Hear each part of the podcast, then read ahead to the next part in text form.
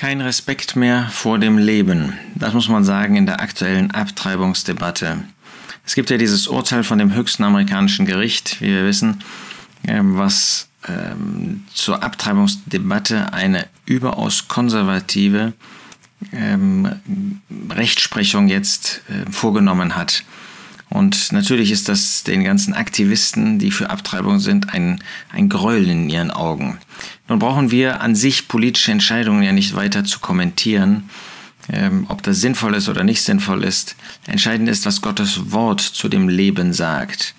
Und ähm, das Bemerkenswerte ist, dass solche ähm, Abtreibungsaktivisten sagen, zum Beispiel, Abtreibung ist eine akzeptable Art, um zu regulieren, ob man Kinder hat oder nicht. Egal, ob man es einmal oder zehnmal macht. Ob man Kinder hat. Das heißt, in dem Moment, wo man abtreibt, ist das, was man abtreibt, ist eben kein Kind. Man definiert das vielleicht noch als irgendwie eine Zellmasse oder dergleichen. Ähm, wobei Kinder, das ist bemerkenswert, wir haben das ähm, jetzt selber nochmal erlebt, in der Schule ähm, ein, ein kleines Modell bekommen, was bei einem in frühester Zeit ähm, ähm, bei einer Schwangerschaft schon vorhanden ist, was ähm, Gott da schenkt, was wirklich Leben ist, was ein Kind ist. Aber man darf das natürlich nicht sagen. Ähm, die Kinderrechte werden heute enorm hochgehoben. Aber die Rechte von so einem Kind in dem Mutterleib, das ist, der, ist das Recht der Mutter über ihren Körper.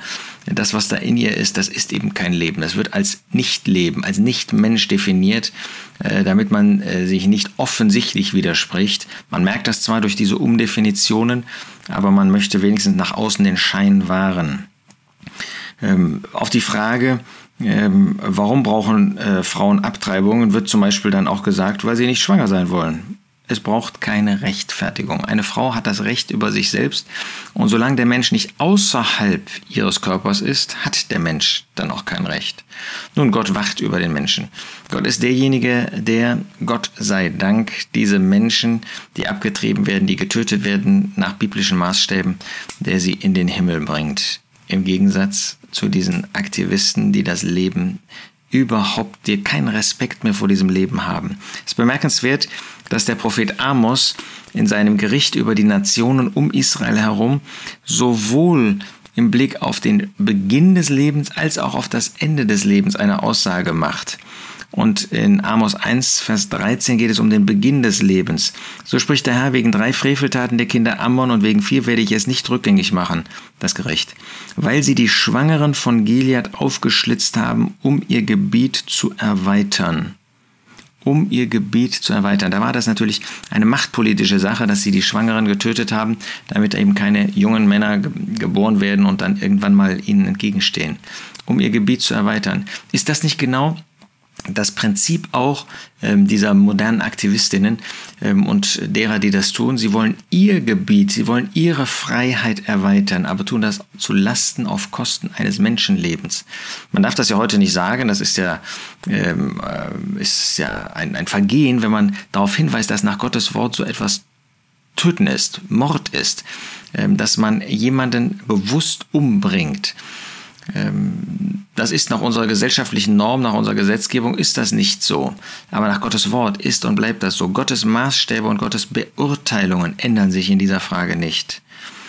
Und wir müssen als Christen, und darum geht es an sich, ähm, ist uns ja klar, dass das für einen Christen nicht in Frage kommt. Dass für jemand, der an Jesus Christus glaubt, der, der die Quelle des Lebens ist, der Sohn des lebendigen Gottes, das heißt der, der Leben gibt und der Leben nimmt, der Leben bewahrt und der dem Leben ein Ende gibt, dass das vor ihm nicht recht sein kann. Das ist uns, denke ich, klar. Aber was uns abgehen könnte, ist, dass, weil das so ein Thema ist, immer wieder hervorgehoben wird und hervorgeholt wird und immer wieder diese Rechte der Frau ähm, an ihrem Körper ähm, und an dem Unfall, der aus ihrer Sicht da passiert ist, wenn sie schwanger geworden ist, ähm, statt dass sie das als Geschenk Gottes annimmt, ähm, ich rede jetzt nicht von besonderen Fällen, ähm, sondern ähm, von, von dem Normalfall, dass sie da keinen Respekt vor dem Leben hat. Und wir müssen aufpassen, dass wir mit der biblischen Beurteilungen Beurteilung auch bestehen bleiben, dass wir sie nicht ändern, abändern.